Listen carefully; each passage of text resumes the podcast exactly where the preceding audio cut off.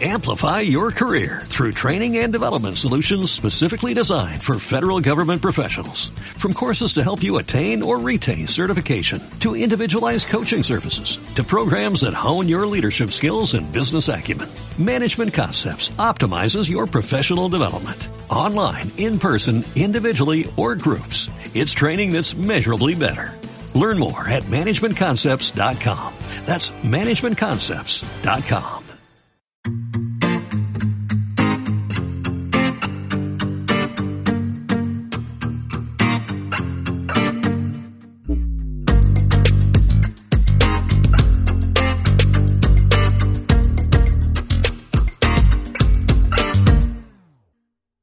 Bienvenidos y bienvenidas al segundo episodio de Salud en Estéreo, tu podcast de alimentación y salud integral. Me llamo Borja Caballero, arroba Nutrifriki, soy técnico superior en Laboratorio de Diagnóstico Clínico, graduado en Nutrición Humana y Dietética y Homo Sapiens Sapiens.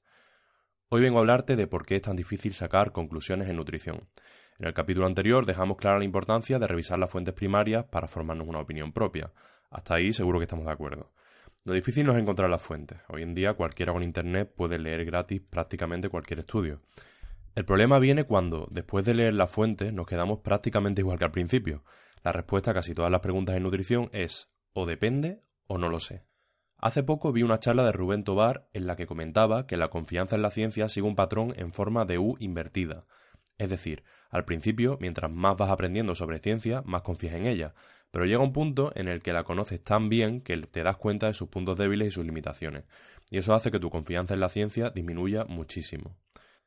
No sé en qué punto estarás de la U invertida, pero me temo que te voy a arruinar un poco la fiesta. Esta falta de conclusiones sólidas en nutrición se debe a bastantes factores. Te cuento cinco. Factor número uno: La caja negra.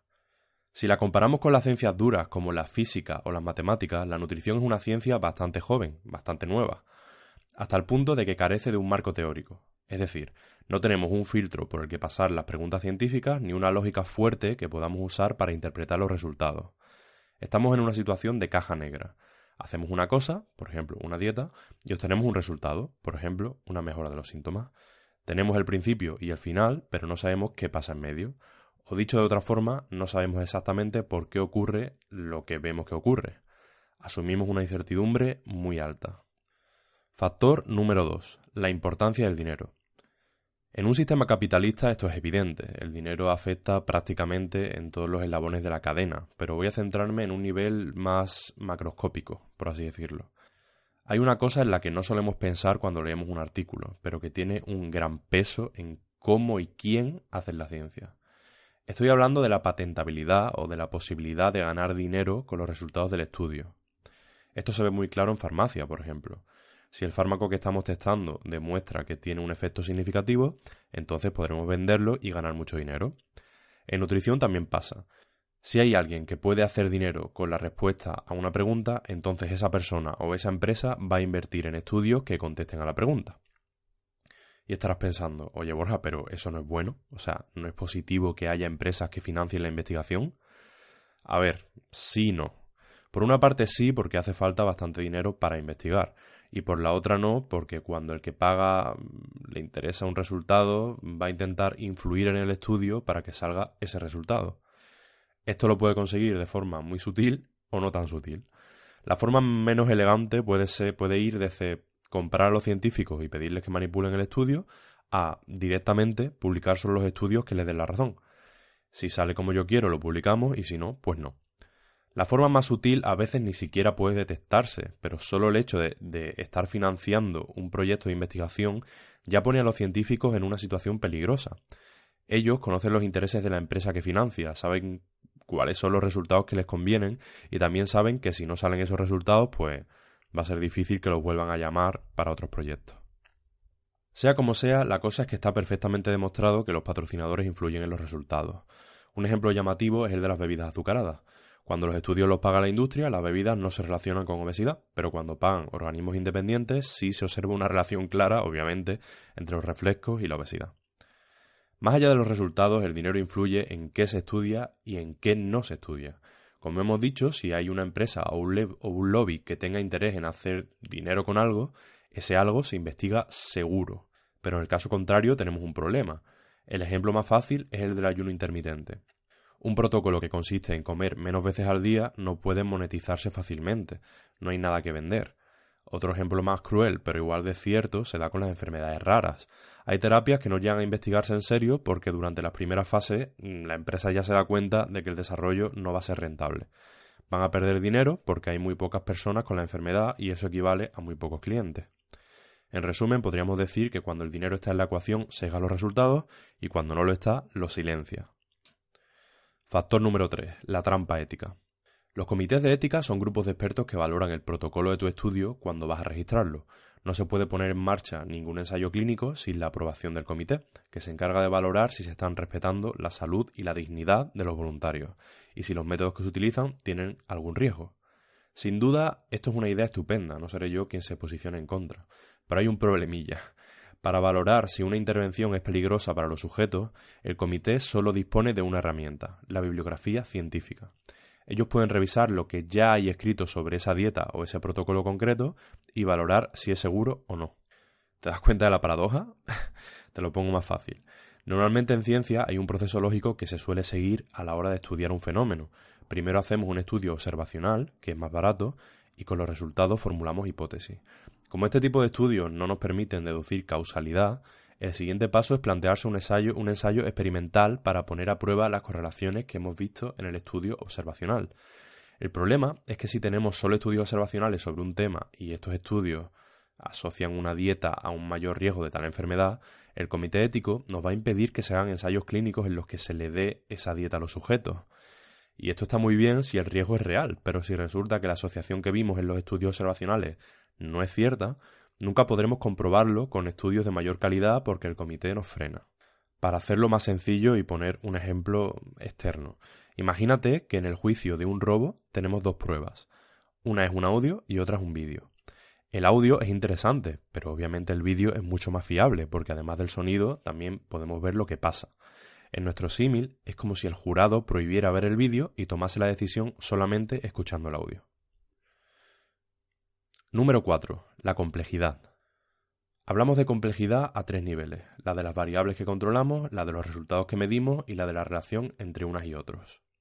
Si nos vamos a farmacología, veremos que la variable que se controla es una sustancia que no suele consumirse en el día a día y que es muy fácil de tomar. Pero cuando hablamos de una dieta, la cosa se complica. La dieta no es como una pastilla, Está formada por decenas de alimentos distintos en distintas proporciones, momentos, cantidades, técnicas de cocción, etcétera, etcétera. Así podemos seguir hasta el infinito. Incluso aunque quisiéramos controlar el efecto de un solo alimento, tendríamos que conseguir que el resto de la dieta fuese muy parecida en todos los sujetos para aislar bien esa variable. Con los resultados tenemos dos problemas. El primero es que si queremos medir algo importante va a ser carísimo. Con importante me refiero a mortalidad o aparición de enfermedades crónicas, que son resultados útiles de verdad. El segundo es que si no medimos los outcomes caros y útiles, nos tenemos que conformar con variables intermedias. Normalmente son marcadores bioquímicos como los niveles de lípidos en sangre, la glucemia o el hematocrito. Pueden darnos información interesante para predecir el riesgo de enfermedades o de muerte, pero no dejan de ser una medida intermedia y no definitiva. Y por supuesto está la complejidad de la causalidad, una vez que tenemos nuestra dieta y nuestra analítica, nos queda entender qué relación hay entre la una y la otra. El cuerpo humano es un sistema ultra complejo. La dieta es algo muy poco concreto y los niveles de insulina en ayunas pueden cambiar por una veintena de motivos independientes.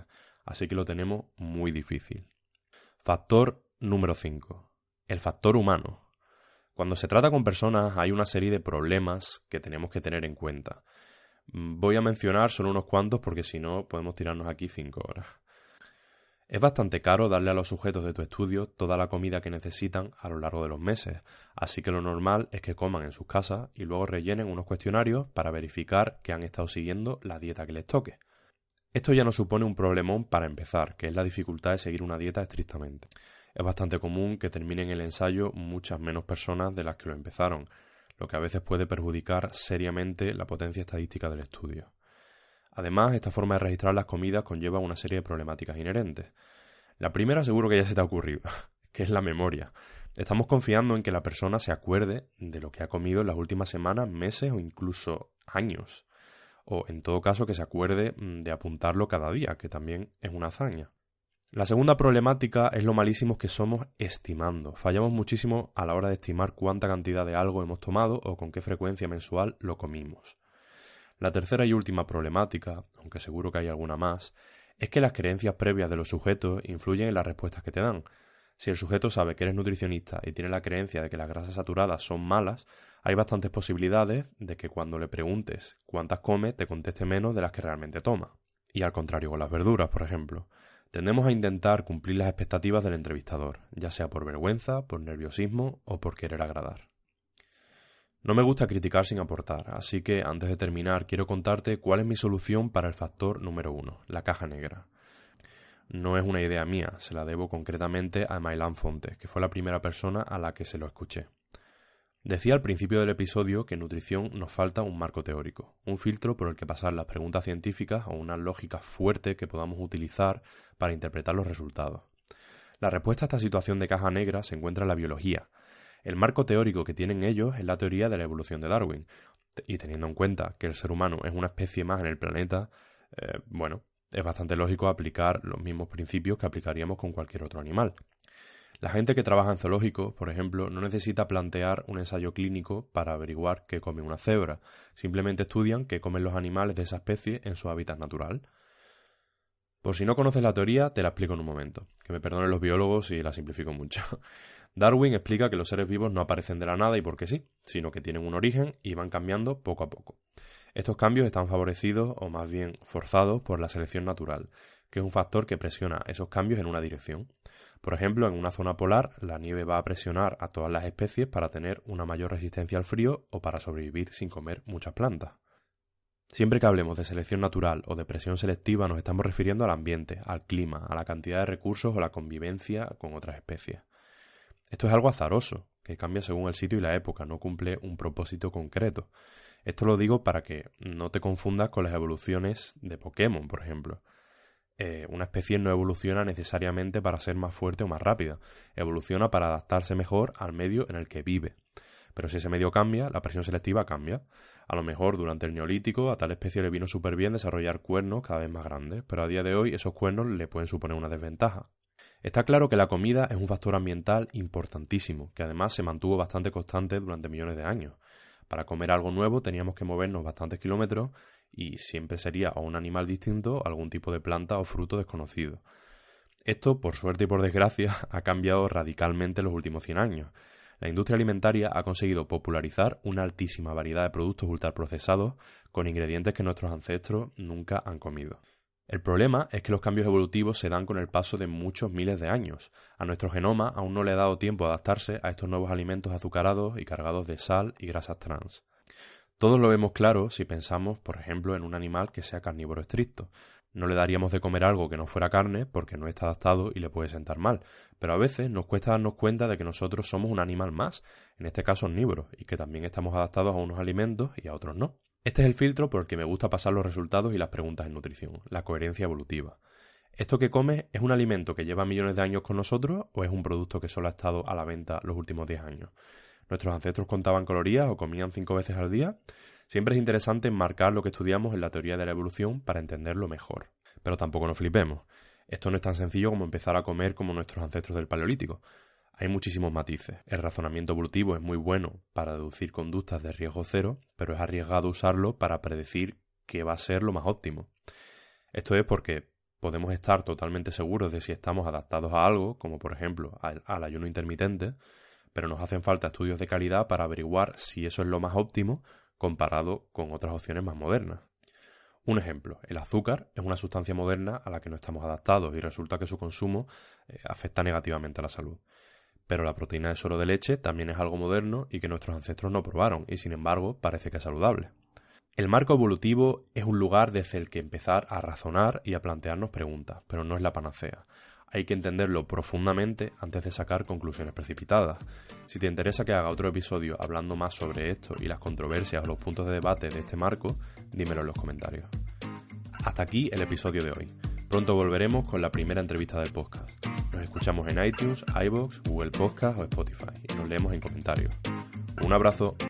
Amplify your career through training and development solutions specifically designed for federal government professionals. From courses to help you attain or retain certification, to individualized coaching services, to programs that hone your leadership skills and business acumen, Management Concepts optimizes your professional development. Online, in person, individually, or groups. It's training that's measurably better. Learn more at managementconcepts.com. That's managementconcepts.com.